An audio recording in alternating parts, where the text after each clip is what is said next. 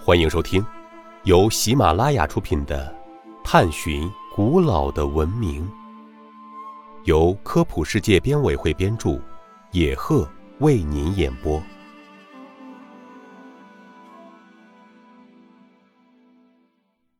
第七集：火药是怎样发明的？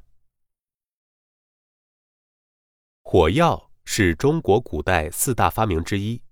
是人类文明史上的一项杰出成就。火药发明距今已有一千多年了。火药是由古代炼丹家发明的。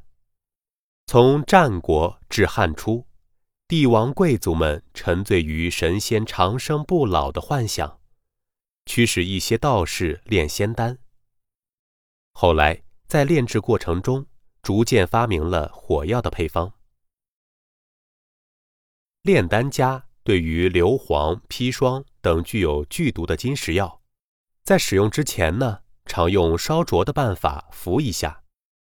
这个“服”是降服的意思，以使毒性失去或者减低。而这种手续称为伏火。到了唐朝时，炼丹者们已经掌握了一个很重要的经验，就是硫、硝。碳三种物质可以构成一种极易燃烧的药。这种药啊，被称为着火的药，也就是火药。